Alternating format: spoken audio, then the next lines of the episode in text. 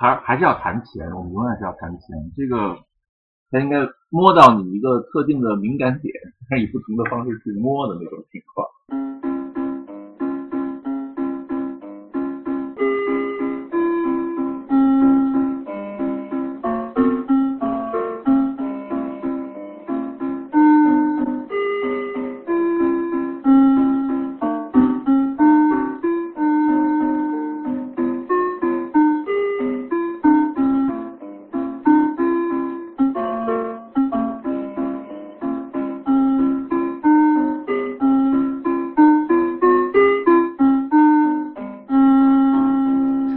大家收听 IT 公论，我是李如一。呃，今天我们有一位新的嘉宾，他叫陆丁。要打招呼吗？啊，大家好。呃，陆丁是本科学数学的哲学博士哈。嗯，呃，比较牛逼的一个，是牛逼吗？比较牛逼的一不不个鼻子。就是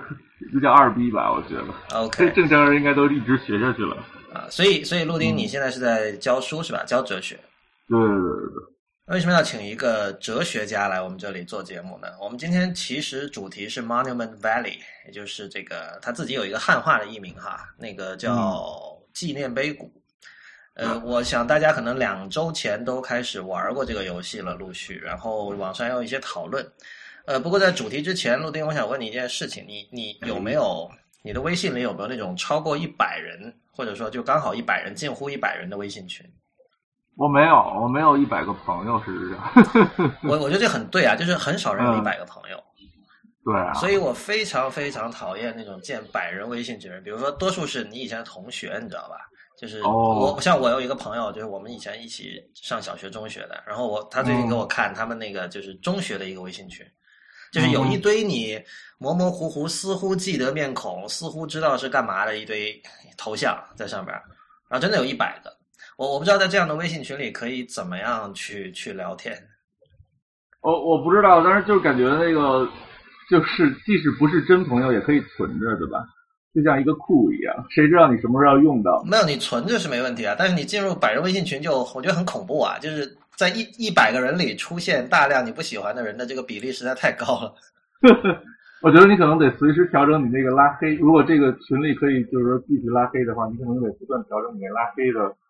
小名单，要不然的话，这个你这个群会很乱，根本看不过来啊。对啊，每天就等着他推送你的各种消息就完了。不是，我觉得可以设定一个规则，就是凡单凡创建超过二十个人微信群的人自动被拉黑。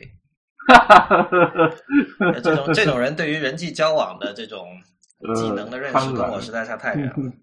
嗯 OK，那我我们进入今天的那个主题哈，Monument Valley 纪念碑谷。这个如果有人还不知道的话，这是一个现在在 iOS 上的游戏，同时支持 iPhone 和 iPad。然后他们主创团队说 Android 版也快出了。那么这是一个，这其实陆丁这有点像，我不知道你玩过没有，像那种塞尔达的传说那种游戏啊，就是是一个我不知道专业的词叫什么，但就是是第一人称视角的。然后你就是那个游戏里的主角，然后你你你你带领他去执行各种任务，是一个这样的游戏。但是它又跟塞尔达的传说非常不一样，就是我觉得最大不一样在于它难度很低，或者有的人可能会说不好玩儿。对，就是呃，当然那个我是看了很多评论说难度很低，但是感觉对于我来讲，好像我也玩，我花的时间也超过他们一般的一倍了。大部分人好像就是说是一个小时左右嘛，我大概玩了两个晚上。对，但因为你比较少玩游戏嘛，呃，对，是这对样。，所以所以就是就是你，我觉得你那天问我一个问题特别好，就是嗯为什么难度很低的游戏会火？因为纪念碑谷显然火了。对，然后，那我我基本上我我们因为我们都有看网上一些说法哈，就是嗯大家会觉得这个游戏很很窝心或者很文艺，或者说嗯很不一样，至少至少就是第一感觉你会觉得，哎，这也是游戏啊。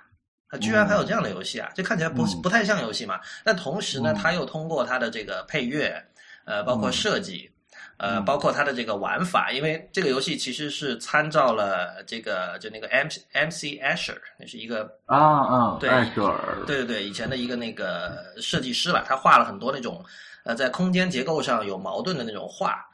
呃，可能很多人知道他是因为看过那本叫那个 GEB 的书嘛，然后对，但一条永恒的金带，对吧？对，所以所以这个游戏里有很多这种。呃，就是它有很多这种三 D 结构，比如说一栋楼啊，一个小建筑物啊，然后这种建筑物你是可以用手去旋转，然后可以去去去弄它，然后弄了之后，它的那个空间结构上就会出现很多这种在实体世界里不可能的东西，就是设它设计的非常精巧哈。嗯嗯嗯，对，所以所以那个陆丁，你因为我知道你是先我们聊天的时候聊到这个事儿，然后你你知道了这个游戏，然后你网上看了一些东西，然后你才玩的。所以，所以你玩了以后，你的感受跟你在网上看到大家的这种评价一致吗？呃，我我觉得可能还多少有点出入吧。一个就是说，当时你跟我提的时候，你觉得基本上是一个没有挑战性的游戏，对吧？嗯。但是那个，就至少智力上，或者说不像你一般玩别的游戏的时候，不会要求你在操作上有那种挑战性。但是对于我来讲，好像因为那个，就确实我很少玩游戏，所以。我还曾就是多少还绝望过一两下，就是在某些奇怪的呃关节点，然后发现就是说完全 clueless，就是它这个应该算是一个，我看他们把它叫做 puzzle 嘛，就解谜式的游戏。嗯。然后它好像跟一般的解谜式的游戏也不太一样，就是说它不是说你有一个确定的谜题，对吧？然后那个你去解这个谜，实际上这个谜题是什么，你也要自己去琢磨。对于我来讲，因为。就是你如果游戏玩的多了，我设想应该是就是说，你应该应该有一些呃特定的或者说继承的模式。但是现在对于我来讲，我就要去重新找到这个谜题，这个有时候就相当的绝望。这是一个，另外一个就是说，嗯，文艺肯定是是是没有错的。我觉得那个画面或者音乐都是相当的震撼，这样。因为我当然这可能就是也是我一个就是菜鸟嘛，对吧？就就我也不太知道。但是就我来讲的感受是非常震撼的。但是情节可能略弱，情节可能略弱。我觉得它不是那种一般意义上的情节性的东西，它可能有点像是有一些情节的小片段，对吧？就比如像那个屠城的，呃，或者是最后一一幕什么之类的，它它会有一些这样的东西，但是没有一个完整的叙事情节，这个跟正常的还不太一样。所以这这里这里其实是一个好玩和好看的一个区别，甚至是不是可以说这是一种矛盾啊？就是说，呃，身体快感或者说操控快感，在玩游戏时候的和这种审美快感，因为因为我们谈到不同游的游戏的时候，我们脑子里第一个反映出来的东西是不一样的。比如说，我们要谈到未来，我们要谈到这个 Monument Valley，我们首先肯定想到就是说设计的很赞，呃，很精致，然后配乐很好，而且它的这种。它很 holistic，它的整体感很好，会让你有一种很，就真的像一个精心制作的一个小电影一样的。然后，如果我们谈到比如说呃拳皇或者街霸，就那那个主要就是操控快感，就身体快感了。比如发一个连招特别爽。那么这里是不是说这两个东西是无法并存的？目前看来好像就是通常我们会把那种有审美审美快感比较呃。是重点的那种游戏，称为文艺游戏嘛，就是在我们平时的口语沟通里。嗯，那是不是文艺游戏其实往往是不好玩的？好像目前大多数案例我感觉是这样。对，我觉得这可能呃有一个很，好像是一个很自然的解释吧，就是说，因为你脑子其实，在玩游戏的时候只能干一件事嘛，就是说这个，就是说，因为特别是这种带智力挑战性的游戏，对吧？就是说，你你你你你要不要要要不就是处理这些信息，然后。呃，这个琢磨如何去那个解决这个挑战，或者应对这个挑战，要么你就是要静静的去观赏这个他提供给你的画面或者是音乐，对吧？嗯，这两件这这两个状态基本上是，呃，我觉得呃，暂时看来好像是不能共存的，但是好像也有一些呃，我不知道，但是理论上来讲也可以设想那种就是说非常情景化的游戏，就是你在情景中。然后面面对挑战，但是情景本身又相当的有艺术性。但是这样的话，就实际上有一种对我们对艺术性的另外一种理解，就是说不是观赏的，不是这种静观式的艺术，而是一种参与式的艺术。所以这么说的话，是不是说那种你知道，从一九九零年代末开始，就有很多人开始实验那种小说接龙游戏啊？啊，就是那个那个是一个挺扯的事儿，就是最终会发展成参与接龙的，它事实上就是一个。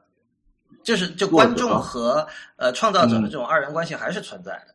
对，当然，当然就是说，我觉得，因为这个，因为其实得到的体验是完全不一样的。参与就是参与的体验，你作为一个读者享受到的那种不动脑子，呵 呵呃，白来的那种愉快，那是另外一种愉快。就是说，呃，当然你可以从政治的角度啊，说我们这个作者或者读者希望能够获得一些主分，但是这些都是扯淡，我觉得，就是说，如果纯从体验或者就从愉快的角度来讲的话，这就是两种不同的愉快，而且我觉得基本上是无法合一的愉快。嗯嗯，对，所以所以这个游戏它出来之后也引起了一些讨论哈，这这其实是也是一个旷日持久的一个争论了，就是游戏是不是艺术？我我觉得这个这个话题虽然。很多时候，最终呃吵来吵去会流于一种纯粹 semantic，就是语义层面的一些争论。但是我觉得在今天这个问题其实非常 relevant，因为就是说，嗯，你知道，就是现在就是学同样专业的人，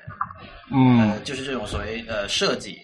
创意呃这种视觉啊，就这类专业的人，他出去他可以选择，比如我可以选择做这个游戏的设计师。或者我也可以选择，有的人去当艺术家，或者说艺术艺术院校的很多人出来可以去做游戏设计师。所以就说同一波人，他现在其实是面临这两种就业的选择的，或者说人生职业的选择。那么这个时候有一个问题就是权力极度的不对等，因为你知道现在做游戏很赚钱嘛，啊，而且很多时候是做一些很烂的游戏很赚钱。那么 这这个我们等会儿你是不是想说越烂的游戏越挣钱？呃，这个我我还真不知道，但反正就是说有很多很烂的游戏是很赚钱，这我们之后会聊到哈。那么，但同时呢，就是说艺术比较高大上嘛，你你知道，毕竟很多你可能花了好多钱去国外读书的一些学生出来说，我靠，做游戏没意思，对吧？那么，所以我觉得这个这个时候，如果你能够调和这两者，我觉得对他们会是一种帮助，就是说游戏也高大上了。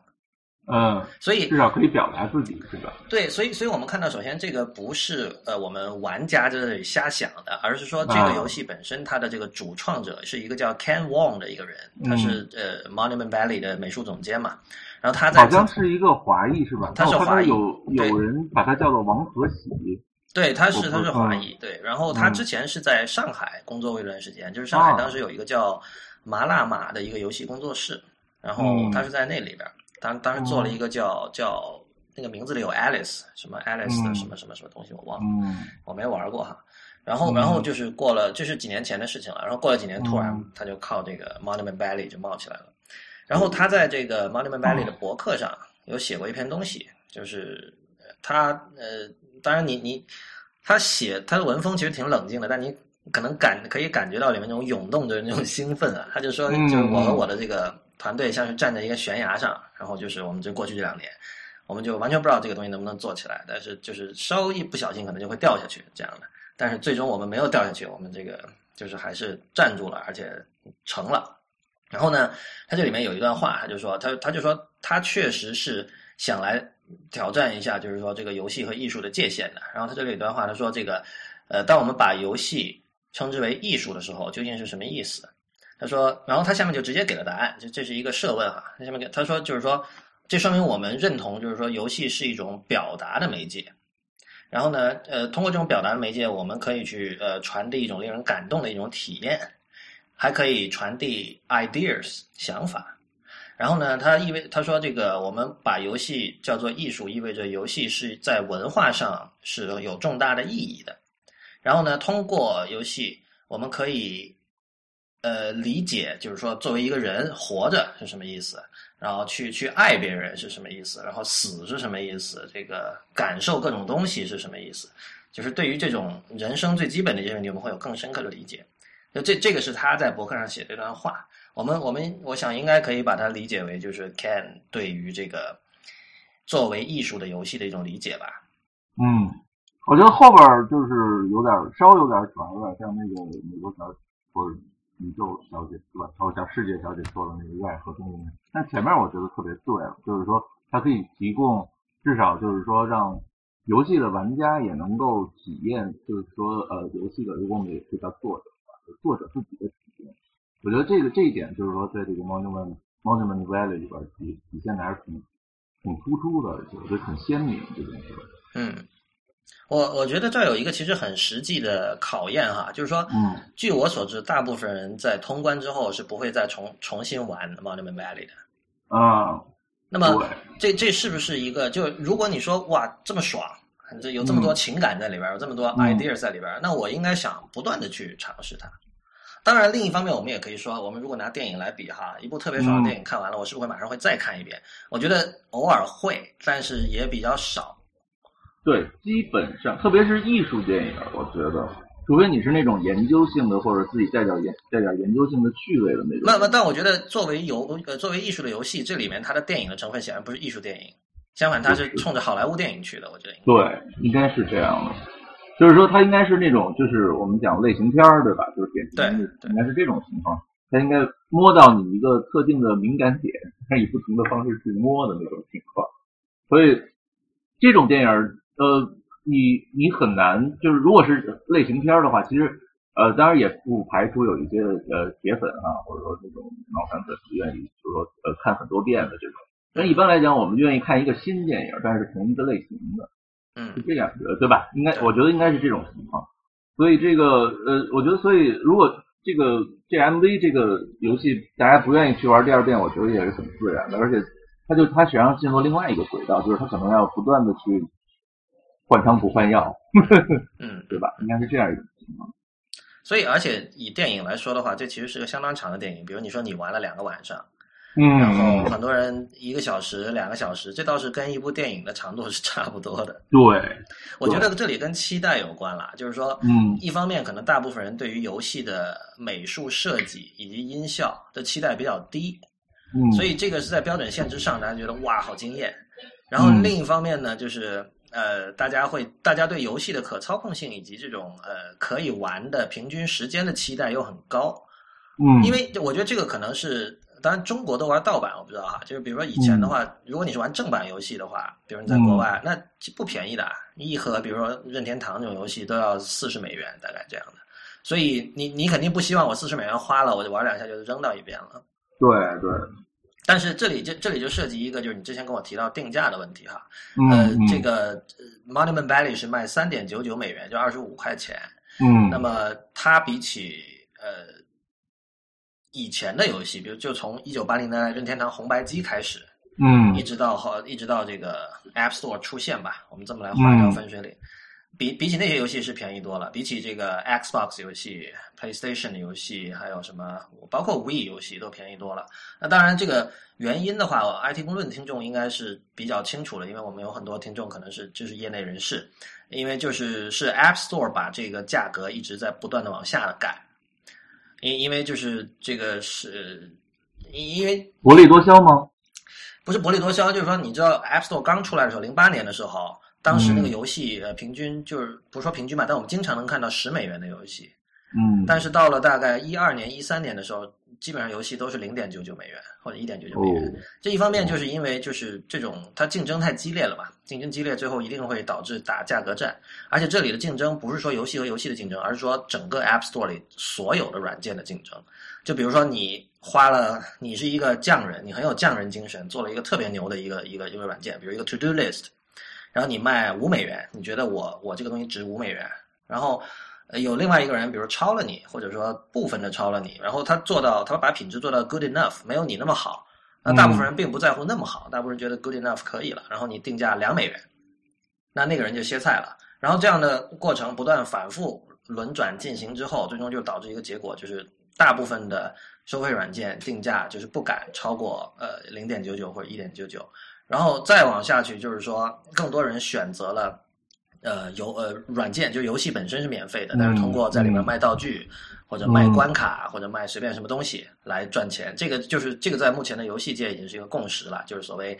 呃，你可以称之为，有时候我们把它称之为 freemium 模式，就是游戏是 free 的，但是里面的东西是 premium，就是这样。嗯嗯。那么，那么我们我们看到，就是说，是不是可以说你一个？三点九九美元的话，其实比如在美国还看不到一场电影。那然后你玩个游戏，你享受了一小时，我们可以这样去 argue 哈，我们可以这样，你你花了半场电影的这个什么，然后你玩了一个小时你就足够了。如果像你这样玩了两天，你应该偷笑了。我我应该感到屈辱啊！对，我觉得那个你说的对，就是说如果从这个性价比来讲的话，应该是相当不错的一个东西，我觉得。呃，但是就是。另外一方面呢，就是说，我觉得如但是从丰富性和这个体验的强度来讲，这毕竟比不上一场电影。那是对，对吧？对吧？就是说，那个特别是一场好电影，这个这个这个差别还是相当大的。但是而且我不知道，我我我刚才听你那个陈述，好像我我我有一个别的问题。那如果说就是说变成是只要 good enough 就可以的话，这岂不是有点像是那种劣币驱逐良币的情况？就是劣币驱逐良币啊，这个是对啊，这是业界的共识啊，就是一定会这样。这个有有一方面是因为就是所有这种呃媒体，就包括这个文字、呃图片、电影，包括游戏。它的那个边际成本是几乎是零嘛？就是说，你你做了一份，然后我要再做一百份，基本没什么额外的成本。所以在这种经济体系下，一定会导致呃你说的劣币驱逐良币这种状态的。所以这这个也就是就是你之前发给我那篇那个《华尔街日报》的文章采访 Ken Wang，Ken Wang 说那段话，就是他那段话其实就是明确的表示出他跟。他是一个很不一样的，或者你愿意的话，你也可以说他是一个很文艺的一个游戏创作者，就是有追求的一个人。就是他，他说这个我们不想把它做成呃免费的，或者说在里边这个用内购来赚钱。对对，呃，他就是说他就要挣他自己那个游戏本身的钱。对，就是好像游戏本身有一个价值在里边。我觉得这个就是就就其实就这个就是我觉得也是可以看成是他说的这个。它是一个艺术的另外一个角度，当然就是说我们现在都讲艺术是表达或者艺术是体验的给予，对吧？但是实际上就是说，我们也现在可以讲这艺术的定价的机制，对吧？艺术定价就是它是作为一个怎么说呢？它是作为你没有的东西进来了。像我不知道，就是你刚才讲的这种呃呃，就是开始免费，然后后来通过内购来收费的这种情况，它正好是一个反过来的机制，就有点像是我先成为你日常生活中的一部分，你免费嘛，对吧？嗯，然后，然后你再成为日常生活的一部分，就得到了你你你形成你的一个某种意义上的习惯之后，这个习惯是要花钱的，但是这个时候，它就不是艺术，它就是所谓的日常消费品，对吧？就像订有线电视或者啊，对，没错，或者是你要你就养成了刷牙的习惯，你就要买牙膏一样，对吧？对对对。对，但是这个艺术就不是，艺术永远是作为一个你生活的一体分子出现的。对。对吧？这个这个这个情况就是说，就是我可以没有，但是 nice to have。对对，没错。而且就是说，它多少有点像是高于你现在的生活，对吧？你做不到，但是我可以帮你做到，所以你要为我的这个能力付出一些。但你知道这个，其实现在当代艺术这一块的这套论述哈，嗯嗯嗯，它是我觉得大体的这种 zeitgeist 啊，就时代精神是不主张高于生活的。啊，对，没错。但这我觉得这很多时候是种谎言啦，就是他觉得这这样这样说比较符合 z e i g e i s 然后可以卖个好价钱，他才这样说。但是我觉得可能说着说着就把自己给骗了，然后自己做东西还真的就是这样了。然后这个这个就是其实这是当代艺术一个尴尬了，就是说，嗯，你这样，但是你还是没有办法进入当代生活。相反，游戏进入了当代生活。我觉得当代艺术是它，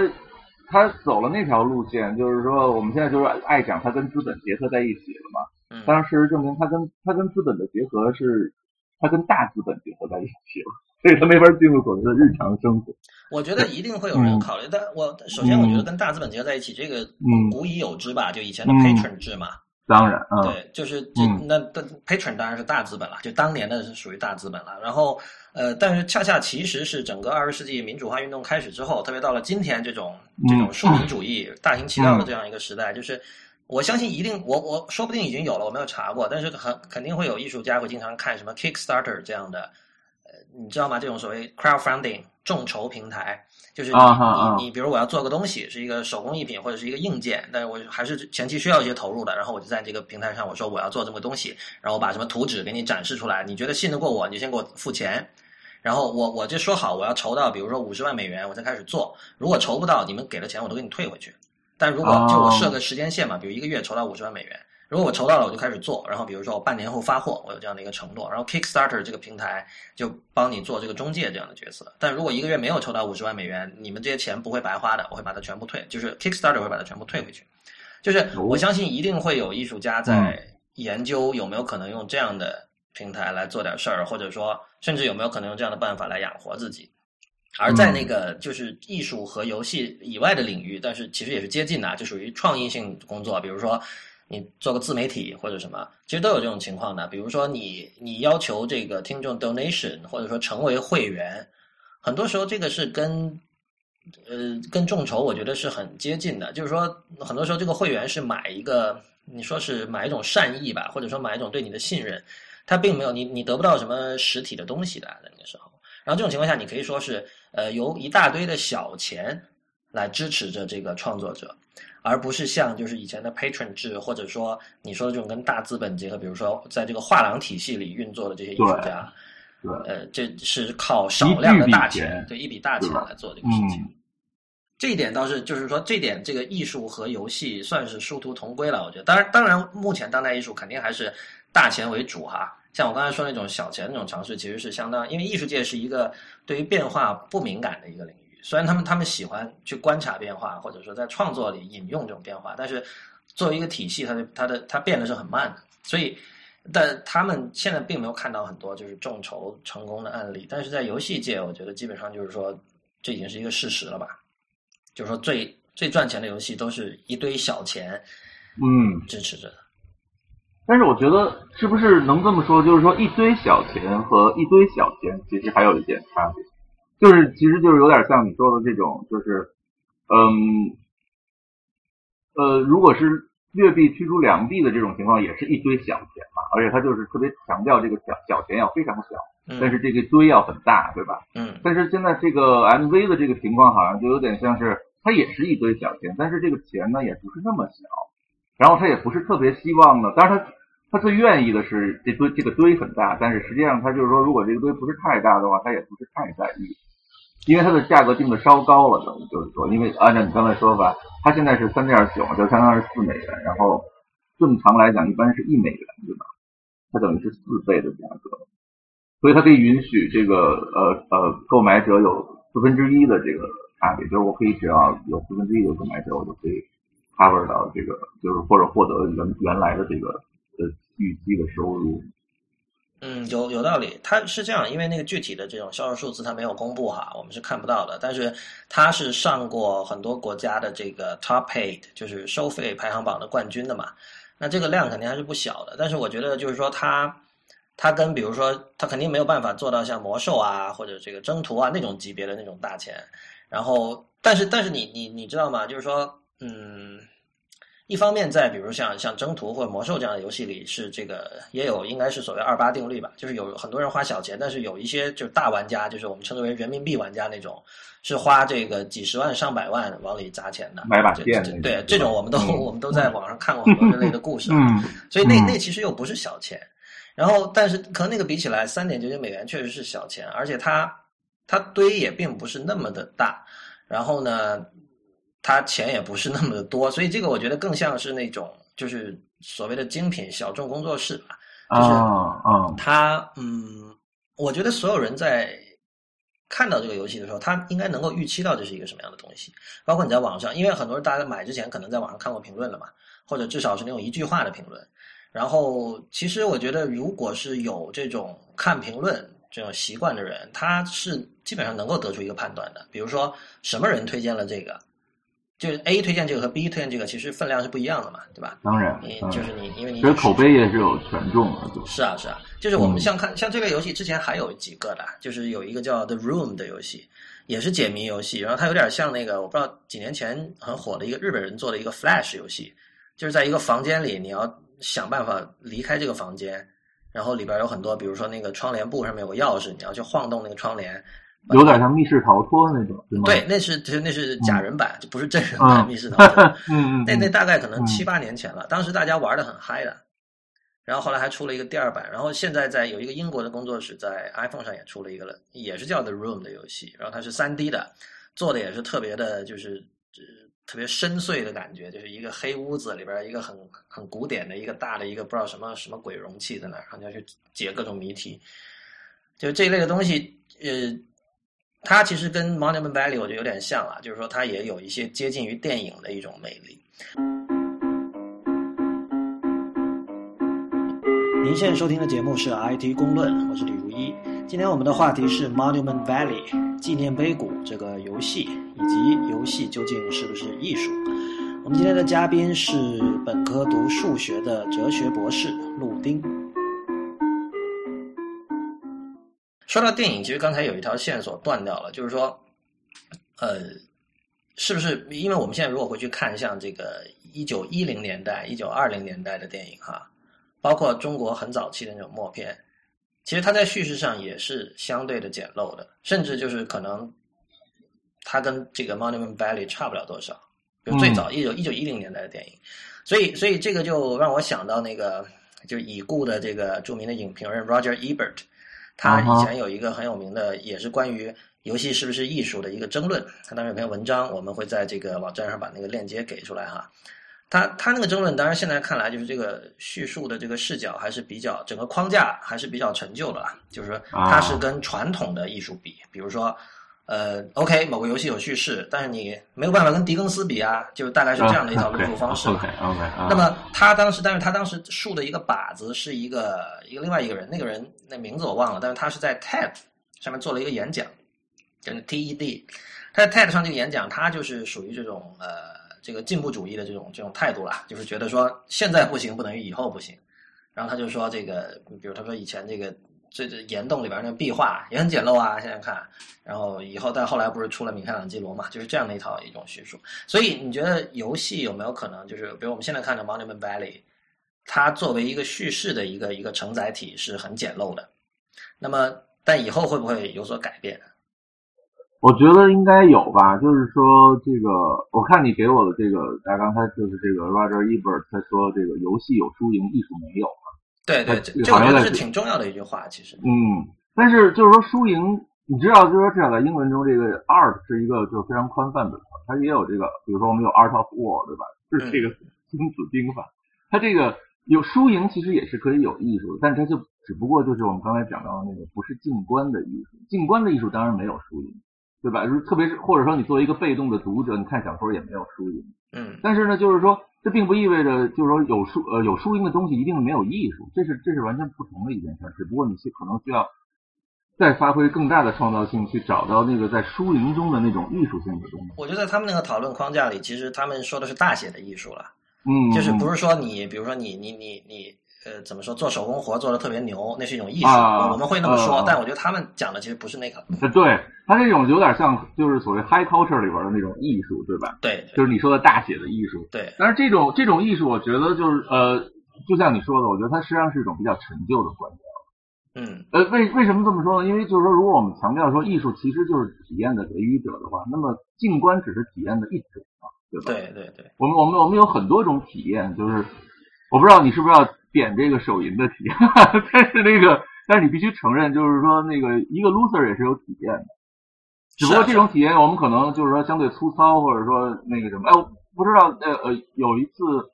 我我是在朋友圈里呃看到，就是 Fight Club 的那个作者写的一个奇怪的小小说，叫做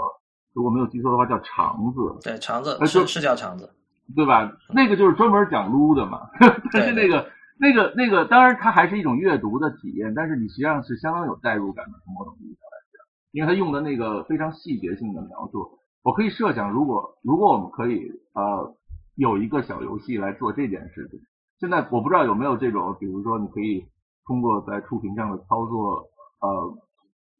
直接看到自己的手，嗯，跟那个。这个呃，游戏里边的这个东西之间的那种互动，嗯，你明白我在说什么？我可能说的不太清楚。对对，如果有这种情况的话，当然你可以，比如说你可以设想这个呃，游戏的对象是自己，对吧？你设定了好了呃形象或者拍个照片，然后你就试图让自己得到高潮。这个这个首先想到就是那个所谓现在那个增强现实嘛。啊，对对啊，嗯嗯。但是这很二啊，就是你得拿一个东西照着，然后自己在那儿。对吧？你这个 这件事情本身就是你，这涉及一个你怎么把机器无缝的融入这个 meat space，融入肉身的这么的一个问题。是啊，但是如果就当然你你撸自己是一个很二的事儿了，但是如果你撸别人啊，就是你比如说你做一个相当于啊，这个很赞，对吧？是吧？就是这个至少你你，我觉得这种第一第一人称视角就不仅仅是一个视角或者 perspective 的意思了，对吧？它就是一个操纵性的这个第一人称。我做什么，而不是我看到了什么，这就很有趣了。我觉得，就是而且在这里边就是有这种更加丰富的体验，而且你会，我觉得也会有挫折吧，也会然后有这种面对现实的这种种种更加呃真实的反应，对吧？这也是我觉得这种这种艺术虽然可能不是原来古时候的那个大写的艺术，但你不能否认它确实是一种艺术。嗯。嗯，不过这个有点，就你因为你上次你玩那个 Monument Valley 的时候，你说就是没有技术含量的动手嘛。然后当时我我们有讨论过有没有可能，就你你是我记得你当时是说没有技术含量的动手才会有快感，还是不会有快感？但你你这么一搞，其实是让这件本身没有技术含量的，但是有极大快感的动手，变成了一个有很高技术含量的，但是还不知道会有没有快感的动手了。对，就是这个，当然就是人都是软弱的，我们面对这种 high art 的这种压力。总是会呃试图获得呃，就是说至少在说法上会会转呃转向这种呃有技术含量这个标准，但是实际上确实就是说嗯重复本身就是一种快乐，也不说它快乐，但至少是会会产生快感，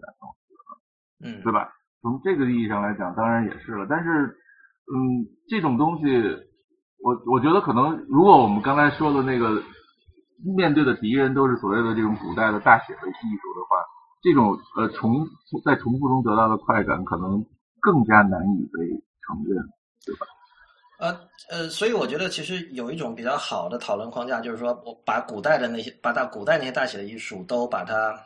放到一个屋子里，然后就是那些我们用看待这个，比如说这个大都会博物馆里的青铜器，嗯，这样的态度去看它，就是这是已经死掉的东西，然后你可以去欣赏，可以去我们可以瞻仰它，对，然后然后你在。呃，看所有活着的东西，活着的创造物，就是的时候，你完全不考虑那些东西了。所以，我我觉得这可能比比 Ebert 那样的一种视角会更加有用一点吧。然后，同时也比 Ebert 要去攻击的那个 TED 上面的那个演讲者的视角也更加有用一点。因为这两边其实一个就是捍卫旧价值，还有一个就是就是没头脑的进步主义，我称之为。哈哈呃，对我我觉得是，就是说，嗯。如果如果简单的就说游戏是艺术，这个显然就是你说的没有头脑的这个呃进进步主义。但是就是在这个如何能够变成一个有头脑的进步主义这里边，我我我我现在也没有什么特别肯定的想法，我只是觉得呃单纯的快感可能还稍微弱了一些。就是说就是说体验和快感之间还有一个差别，就是说快感可能是无内容的嘛。某种意义上来讲，对这个很有趣，因为你刚你刚刚提到说这个单纯的重复会有快感，那当然我们知道最最明显的例子就是性爱了，这个是所有人都可以体会到的，就是不用解释的一件事情。但是其实有一片灰色地带，就是说二十世纪的一些某一些创作者，就他们一般来说还是属于 high culture 的领域，但是呢，另一方面他们我们不能说他是那种可以被扫到这个博物馆的青铜器和那帮东西放在一起的，不是那样的。为什么？因为他们的很多这个。呃，理念或者说这种审美趣味还没有能够被大多数的人接受。我说的是，比如说这个极简主义作曲家们，比如像 Steve Reich，像 Philip Glass，他们很多的作品就是就就不停的重复，然后有极微小的变化。当然，他们有一套说辞了哈，但是就是说，呃，这些东西它是重复的。但是我相信绝大多数人是绝大多数能够体会性爱的快乐的人是没有办法体会这种东西的快感的。这个是不是跟你刚才说的内容就有点相关了？对，就是呃，有时候我们就是就我不知道，当你面对一个艺术品的时候，其实有时候是是两种状态嘛。有时候你就是体会那个艺术品给你的体验，特别是那种时间艺术，就是说像音乐啊或者电影这样的东西。那有的时候是你多少进入一种阅读状态，对吧？就是说这个时候你你就比较会强调这个作品的呃内容，嗯，对吧？是这么一个情况，就是这种呃，当然。我不知道小说算不算一种时间艺术？现在至少网络小说其实说有点算了，但是这个这是超长时间的时间艺术。但是基本上来讲，我们还是不把小说当成是这个艺术，对吧？我们把它看成是类似于绘画一样，提供一个作品或者一种这个观、观、观景观这样的一种东西。这种在这种情况下面，你你你这个呃，我我觉得我觉得这个现在就我我的问题实际上有点像是我们能不能在获得体验的同时，也能获得内容。我觉得如果有这种情况就是最好了，就是感觉让你的这个脑子也动了，你的这个其他的感受器官也动了，就是这样。这这这种状态应该是一种呃比较比较比较完美的啊。但我觉得这种状态是对受众有很多高要求的，就是他得非常努力，对吧？就你你很难设想有一种类似好莱坞那样东西，就是像王小波说的给你按摩那样的东西，然后可以让。呃，百分之八十的人在不太费力的情况下，就可以又有内容又有快感。因为你我刚才说到音乐，其实我觉得还有一个可以对比的，就是在夜店里听到的音乐，夜店里听到的音乐也是有大量重复的，重拍子，嘣嘣嘣，对吧？然后你肯定是有快感的，毫无疑问。但是有没有内容，这个很可能没有很难讲。但是就是现在来讲，你有没有可能，比如说一个很蛋疼的一个学者给他赋予一堆内容？其实我觉得有人试图做过这样的事情，但不是特别成功啊。对，这个就像你说的，你已经说了，它很，它是一种很蛋疼的东西了。就是说，我觉得可能得走另外一条路，就是说，你因为就是说，所谓内容其实本身也是很身体性的，就是说，也许可以在内容的重复中获得快感。是。对，这样的话就是就是岂不是又又又变成是一种，就有点像是你把那个呃，你把你的感受器官移到你的脑子里去了，嗯，对吧？就当然我们不是在那个意义上说精虫上脑，但多少有点像这个意思，就是说，对吧？我我仍然觉得这是一个，就是这更多的工作要由这个看的人，就受众来做。嗯嗯嗯，就其实是考验你会不会看。我觉得会看的人看很多东西都可以。获得这种快感，对啊，对对对对，就快感肯定是因为快感本身产生在受众身上嘛。他如果呃呃，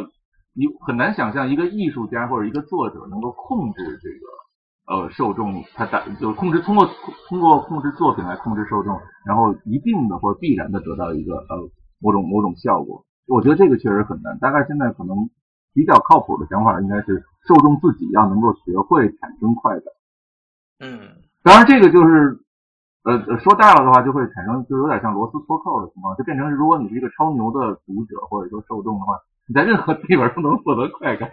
这个好像就是这样，艺术的价值就降低了，就有点变成这样一种情况。这其实也挺好的，就是说，这说到底，就是最终就是说，你只能看到自己心里想看到的东西，然后就是意意淫是最大的，对吧？呃，对对对对，你说的很对，就是意淫能力可能是最重要的。以后应该进入这个小学的这个基础教育是吧？这种，我觉得，我觉得确实是这样。你可以把它理解为想象力的一种比较粗俗的说法嘛？可以，我觉得。当然，想象力我们不太强调快感的一面，但实际上，想象本身是一种超有快感的东西。就追求追求快感的想象力等于意淫。啊，对。而且实际上，我们在想象的时候，其实很多情况下是由快感控制的。我们就是我们是想象那些能够产生快感的东西，而且不断的。做这种想象来重复体验这种快感，否则我们为什么会去想象呢？就从某种意义上来说，想象跟那个弗洛伊德说的那个 daydream 是很像的。嗯，这个很有意思，因为上一期节目的时候我们讲耳机嘛，然后当时就是后来又比较发散，然后就我们就讲到那个就一个钢琴家那 Glenn Gould 他在练琴的时候有一次隔壁有吸尘器响了，然后就是他觉得更爽，因为就是说我我我我现在是我是我是试图在理解他这个意思啊，他就是觉得这个。其实，因为吸尘器把他的演奏中的一部分声音掩盖住了，使得他得去脑补。啊啊！然后就是说，因为因为我们都知道，你这个因为乐谱是对音乐的一种非常不精确的一种记录嘛，嗯，对吧？然后我我然后有了所谓的这个演绎者这个角色，再从中把它演绎出来的时候，就会有很多变化。那么，但是另一方面呢，你一旦被演绎出来的那个东西，就实际发生的那一一旦发出声音了，肯定都不是最理想的。最理想的肯定在你脑袋里嘛。没错。我就是特别同意你说的这个呃，最最完美的或者最完善的部分，实际上是在你脑子里发生。对，就是因为你一旦一旦落实到现实，你总是会有一些呃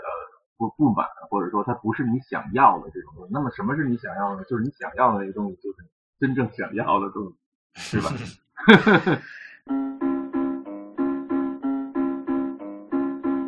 您现在收听的节目是 IT 公论，我是李如一。今天我们的嘉宾陆丁会跟我们聊一聊 Monument Valley，也就是纪念碑谷这个游戏，以及游戏究竟是不是艺术这个话题。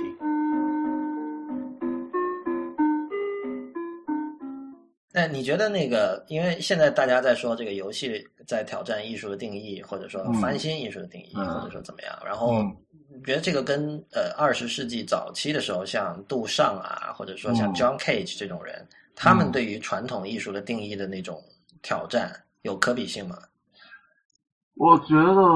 我觉得其实我现在比较可能呃，如果因为东西都是可以类比的，但是就是说，我现在可能比较愿意强调它那个不可比的事情吧。因为呃，如果说嗯像杜尚或者张 K 这样的人，他那个他有一个敌人的话，我觉得他那个他那个敌人应该就是你说的那种古代的或者大写的艺术，或博物馆和那个画廊的那种艺术。嗯，但是现在这个情况，我觉得不太一样。我觉得现在这个没有那种所谓正面对抗意义上的挑战，只是大家走了一条新路，就是你就明白就没有敌人，只是我们自己愿意过更好的日子，就是像这种情况。所以这个是一个这个这个听嗯起来是件好事儿啊。对，当然是这样。我觉得就是说，呃，设定一个敌人去做艺术这件事情，那嗯，可能相当的不艺术，因为是相当政治了，对吧？就是对，呃呃，从二十世纪开始，我们的这个艺术史的写法其实是一种相当政治化的写法。本身这个事儿，嗯、当然我不是艺术史的专家，但是我我我也会觉得可能就偏离艺术偏离的相当的远，因为它跟我们这个嗯所谓一般的艺术受众的这个关系就相当的弱了。对，否则我们就需要等于我们先要像艺术家一样获得一个敌人，然后再去理解这些艺术。那这个情况对于我们来讲，呃，不仅是额外的或者说不必要的，而且实际上就是我觉得是错误的，因为这些敌人只在只在艺术史或者在学院里才有，对吧？嗯，或者这个这个这个不是我们呃接受艺术的一个正常状态，或者至少不是我们想要的这种状态。我们本来就是想让让艺术，和艺术让生活更美好嘛，对吧？就是说，嗯但是现在你非要有设定一个敌人，才然后才能享受这种美好，我觉得这多少有点有点扯，对吧？这是一个很扯的事儿。而且另外一点呢，就是我觉得，嗯，跟这个有关系，就是说我还还是要谈钱，我们永远是要谈钱。这个现在这个游戏和艺术的这种边界的模糊，或者说我们游戏呃成为艺术的一部分，或者艺术进入到游戏的这种当中去，我觉得可能怎么说呢，就是它跟钱的关系是不一样的，就是嗯。因为有两种钱，就像一一种就是像你说的这种呃呃 N 主制的 patronize 呃的这种这种这种钱，这种钱实际上是游离在这个社会结构之外的，因为它是作为奢侈品出现的。还有一种钱就是作为社会，就是我们现在就讲是作为社会流社会的这个血液，对吧？就是嗯任何地方都需要这些钱，没有这些钱，社会无法运转这些钱。那么这个呃，游戏作为艺术，它用的是是后一种钱，它是它是它是用的是这种作为呃社会的水或者社会的血液的这部分钱。我明白。对，这这种钱用起来就很好，而且它而也不是说很好吧，就是没有什么道德判断。相对更加 organic 是吧？对，没错，它很自然，他用他用他用的钱很自然，然后导致他他的艺术也很自然，对吧？他就是他他是这个，自然，我的理解就是说跟跟普通人发生关系的嘛，就是说，对对对对对，可可能一个完全对艺术毫无对正统艺术毫无兴趣的人，他对也是不知道什么米开朗基罗，但他对从一一九八零年代开始就是任天堂的超级粉丝，然后他一直很有快感。对我我想到这个就是呃，我忘了是不是那个陈果拍的某个电影，是不是那个去年烟花特别多，还是那年烟花特别多？他讲到那个麦当劳的故事，嗯，就是因为你知道我们就是文艺青年愿意谈乡愁这件事儿嘛，对吧？嗯故乡，然后故土什么之类的。后来那个小孩儿他就说我每我从那个什么几岁开始，每年都在这个就我家边上这个麦当劳嗯 过生日。嗯所以对于他来讲，麦当劳这个所谓我们我们现在把它就是说，如果定个标签的话，它当然是全球大连锁企业，对吧？资本的这个最恶毒的、最丑恶的这个代理代言人。但是对他来讲，这就是他的故土。嗯，绝对对我这个绝对可以理解，就便利店这种东西其实是可以很很乡愁的。对啊，是啊，就是因为甚至你可能会熟悉到，就是说它下架了一个你原来经常吃的那个呃那个叫什么紫紫菜包，就或者叫叫什么饭团，嗯你就会觉得有点伤感，对吧？因为就是你买不到或者怎么样，或者你只能在这儿买到，然后在别的地方。所以这个这种这种情况就是说，钱就在现在这种情况下面，所谓的钱跟那个或者资本这些就是或者消费主义，跟我们跟我们想象的这种呃就是呃呃非人性化的或者机器式的东西，其实差别相当大，就是相差差别相当。我们觉得我我们对钱的这个呃图景或者说意钱的这个意象，在批判钱的时候，还是停留在就是原来的这种所谓呃一堆大钱的这种就是所谓的游离在社会结构之外的这堆大钱，或者跟那种自上而下的程度结合在一起。但实际上现在已经完全不是这样的，它就是这个人的意象是这个就是围绕式，我们就围绕在这些钱。我觉得艺术界其实它也有这方面的考虑，就是大概很多五六年前开始就会有各种所谓的买得起艺术，就是 affordable affordable art，就是它会把这个价格在中国的话可能降到几千人民币这样的一个水平，然后呃，当然这个时候往往它会请的艺术家也是相对就是现在正在上升期的艺术家，而不是已经可以大卖的艺术家。呃，就是这是这其实是一种很多这种艺术机构和画廊都在试图做这样的一种，我觉得是公共教育性质的东西，有点有点这个意思吧，就是希望让大家能够以比较低的成本先接触，先培养起这个收藏艺术的这种习惯，然后将来你发达了，你再来买很贵的画儿。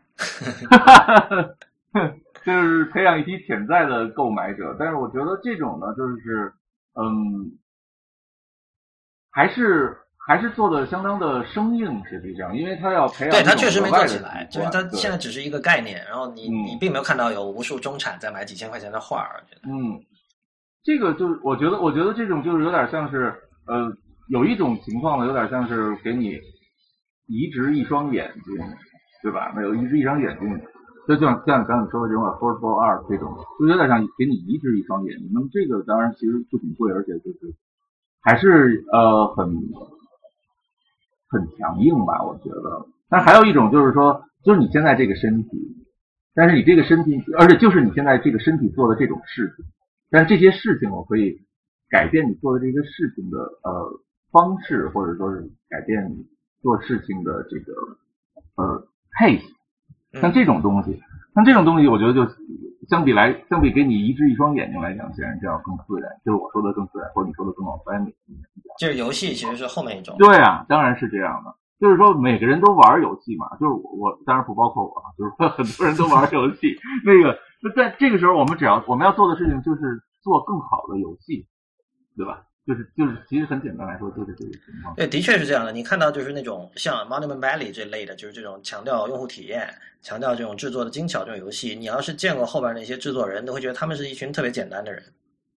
就是他他他不会有太多理论性的东西的，然后他就是说我就要做一个好游戏。我从小喜欢玩游戏。昨天知乎上还有一个答案，说是一个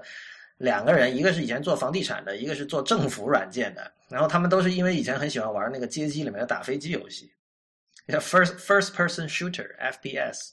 然后他们就那个人辞职了，因为他说那个刚办完婚礼，说要让家人有更好的生活，然后决定创业。然后他们自己就是做了一个在 iOS 上的打飞机游戏，然后据说做的就我还没有玩啊，但是反正嗯评价挺高的。我好像看到那个，我也看到那个叫问答了，他那个那个画画风画的非常好啊，我觉得。是啊，就这种人你会觉得他特别简单嘛，就是我就是我就是喜欢玩游戏，然后我就是要做一个好玩的游戏，就这么简单。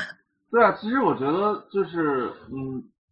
这种人就是从某种意义上就是我们的朋友嘛，因为 其实怎么简单来说，我我倒不是说我是这个呃呃社会的管理者，对我们校友伙，不是这个意思，而是说就是说我们每个人都有一些对社会的小型不满，对吧？不是说这个呃社会还不够民主或者怎么样，就是说简单来说就是呃可能家里的水管老坏，对吧？这种小型的不满，或者灯管总是隔两个月就要去换一次，游戏或者浴室的水压不够呃，，对，类似于这样，没错，你说的太对了，浴室水压，浴室的水压不够这种。那么就是我们可能自己没有这个能力去做，我们现在可能要呃，或者说没有勇气去做这件事情。但是有人去做了，然后他能够他做的这个产品对我来说，如果是 accessible，对吧？那他就是我的朋友。如果我们这些朋友越来越多，对于我来讲，生活就变得越来越愉快，对吧？就是这么一个情况。我觉得这个当然有，还有另外一些人可能隐藏的一些朋友是觉得我们的生活不够艺术，那么他去做这个事情的时候，对我来说是 accessible 的，那我的生活也会变得更更更更加艺术。这样我觉得就是说，艺术应该是以这种方式成为我们生活的一部分，对吧？嗯。我听你这么说，我嗯老说朋友朋友，老想到那个普泽之树那个《二十世纪少年》里面那个朋友。这应该不是那个意思，嗯，但是朋友要牛逼了，又变得邪恶了。呃，对，就是所以呃幸亏他们不是那种以牛逼为目标的朋友，对吧？因为因为其实刚才我说他们嗯是简单的人的时候，其实有这么一层隐含的意思了。是的，就是就是就就这些人，你可以想象他们的生活是就是非常注重健身和这个有机饮食，对这个 diet 讲究的特别好。然后就是说，这个虽然工作强度很大，但是还能够把自己的健康保持在一种很好的状态。然后，呃，一般是 liberal 的，然后相对来说就是希望自己对社会有贡献。你你你如果说要做一幅这种 profile，我想到的是这样的一幅、嗯一幅画面。就这些人也不会说，虽然他很有钱，但是他不会大手大脚的花钱，然后他可能对啊，经常捐个什么钱之类的。对，我觉得他们这种就是嗯，无论是故意的还是无意的，基本上不以呃踩住别人为乐趣，或者说不把他不把这件事情当成是嗯人生成功的标准。是，就是不是我比你牛逼，所以我就牛逼，就是不是这个不是这个逻辑，对它是它它可能有一些更更实质性的，我们说是更实质性的，或者说更善意的一种态度。其实，其实我觉得，当我们刚才讲到叙事的时候啊，还有一个可参照的就是 Pixar 的动画片了。就是就是说你，那当然我们知道 Pixar 的动画片是做起来非常非常贵的，无数的人力，无数的这个时间。那么如果说，但你看到现在，其实游戏产业它赚到的钱，它整个经济体量是足够大的呀。就是我完全可以想象，比如说某个游戏公司以后要做 Pixar 做这样的事情，首先他不缺这个钱，他有这样的人力，有这样的这个。有才的人在里边可以做这样的事情，在那种情况下，就是以后有可能，比如说是一个这这个公司，它是又做游戏又做电影，我们就没有没有没有更好的词，之前我们就暂且称之为电影、动画电影或者真人加动画电影，什么都好。然后以后可能这两块东西真的是除了就是说在商业上可能他们是分开的，但是以后会不会在内容上或者说就开始有一种融合的趋势？到了那个时候，我们再讨论说。游戏是不是艺术，就会有完全是是不同的一幅图景了。我觉得是，我觉得你说的特别对，因为那个其实呃，我我不太了解，但是比如说像呃，据传像那个呃，暴雪公司他们出的这些游戏的前面的那些预告片，那那个叫预告片吧，或者叫什么？就是故事背景吧，来是，对吧？都很赞，对，很赞。它其实你说这个，当然这种结合可能我们现在按我们现在的高标准来说，可能还有点生硬，对吧？但实际上已经是在这条路上。对，而且这些人如果他们要就这一批人，要是他要去做个动画片，他完全是可以做的。那对啊，当然。只不过刚好他们选，这就是我刚才讲的，比如说你现在是一个什么 Parsons School of Design 或者哪里这个罗德岛设计学校的一个毕业生，嗯。你你是你是可以面临这样的选择的，就是说我是去做个游戏，还是去做做一个动画片？对。那么有可能在未来的某个时间点上，会这两个选择会会合并了，就是你就做那么一个东西，然后到时候可能有个新的一个术语，现在可能还没有出现的一种东西。没错，我觉得你说的特别对。然后，而且我觉得呢，就是说这种结合呢，可能现在的困难可能还真不是那种一般意义上的技术，就是不是计算机技术的这种意义上的技术。其实技术我技术上我觉得都非常好，还是在那个所谓。呃，我不知道是叙事结构的技术，还是什么意义上的技术，或者你可以说是一种艺术的技术。就是怎么说呢？呃，因为你知道，就还是回到我们最开始谈的那个事儿啊，就是一个叙事性的东西，它有一种，它有一种强制性，它的结构是完整的，在这个意义上，读者其实没法参与，对吧？但是游戏就不是这样，所以你你很难看到一个按照电影标准去要求的那种叙事性完整的呃游戏。可是呢，就是我们现在想做的这件事儿呢，其实恰恰是要把这两者结合在一起。这里边需要一种特定的技术，但是现在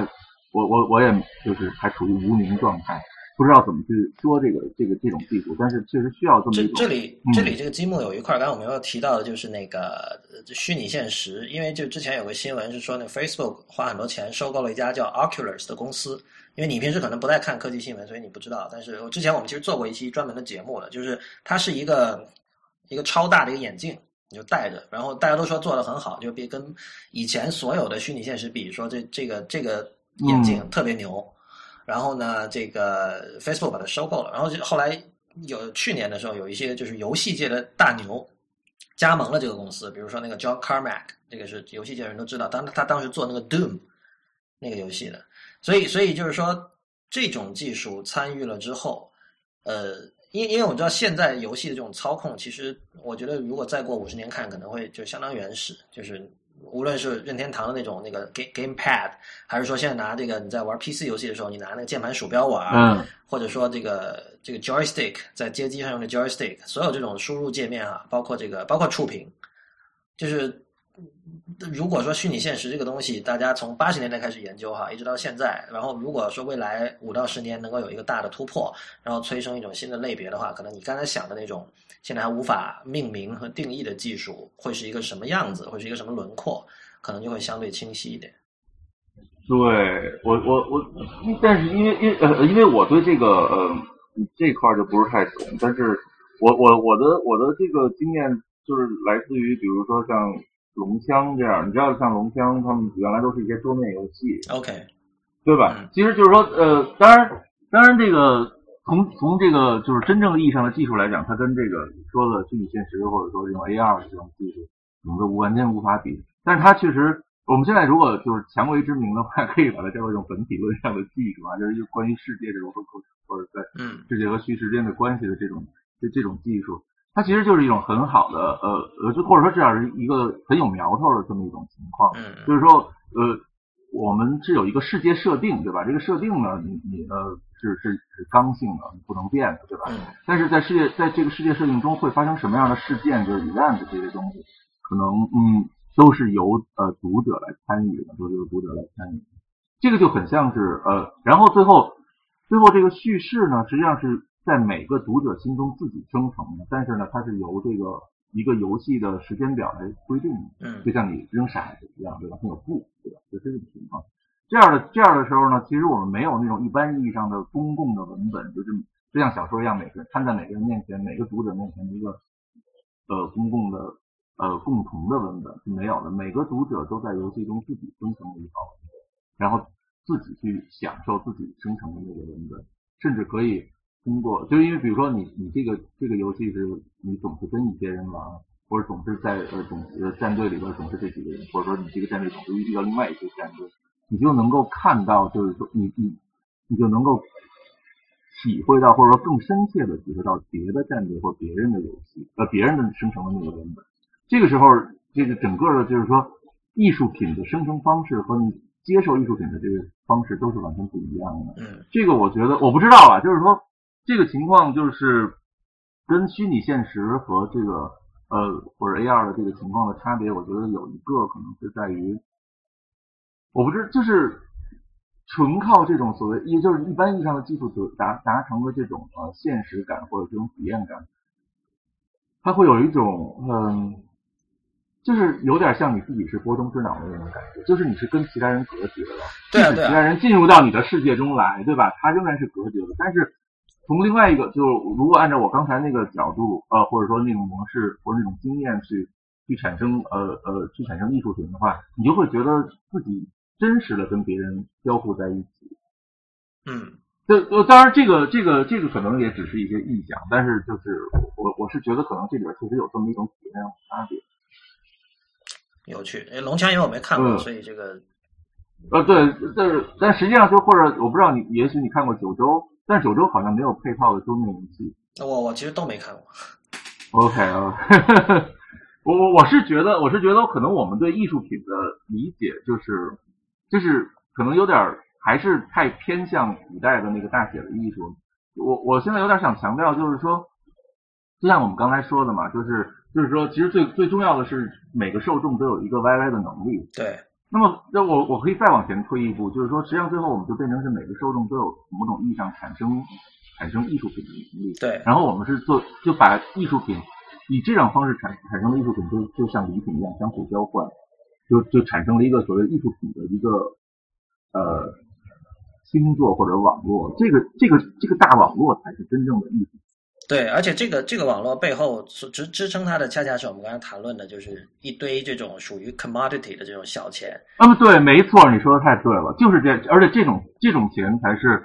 就是最有，我觉得是最有创生能力的、最 creative 的这种这种钱。所以也就是说，大写的艺术，其实在古代是就是由大钱支撑着的，就是由这个 patron 制，就你刚才说的恩主这帮人支撑的，所以所以才会有那样的形态，所以才会有那样的受众和创造者的这种关系。呃，然后二十世纪开始，大家说要民主化，要把这些界限打破，对吧？然后这条路，反正现在感觉是走了一半的样子。然后游戏似乎是在暗示着某些未来的东西，或许也是对。从这个层面上，会有人不断的愿意去探讨，就是游戏究竟是不是艺术。呃，这么一个问题，就是我们今天做这期节目，其实也是朝这个方向努了一把力呗，可以理解。嗯嗯，好啊，那那个今天我们这期节目就到这里结束，会非常感谢陆丁来参加我们的节目。呃，谢谢 Lawrence 的，呃，还是应该把你叫做李如一，你看你的公共公共名称是什么？就是谢谢你邀请我。呃，OK，那那个欢迎大家在社交网络上关注我们。我们在新浪微博叫 IT 公论，公司的公，论点的论，在 Twitter 和微信公众账号都是叫 IT 公论的全拼。谢谢大家，我们下期再见。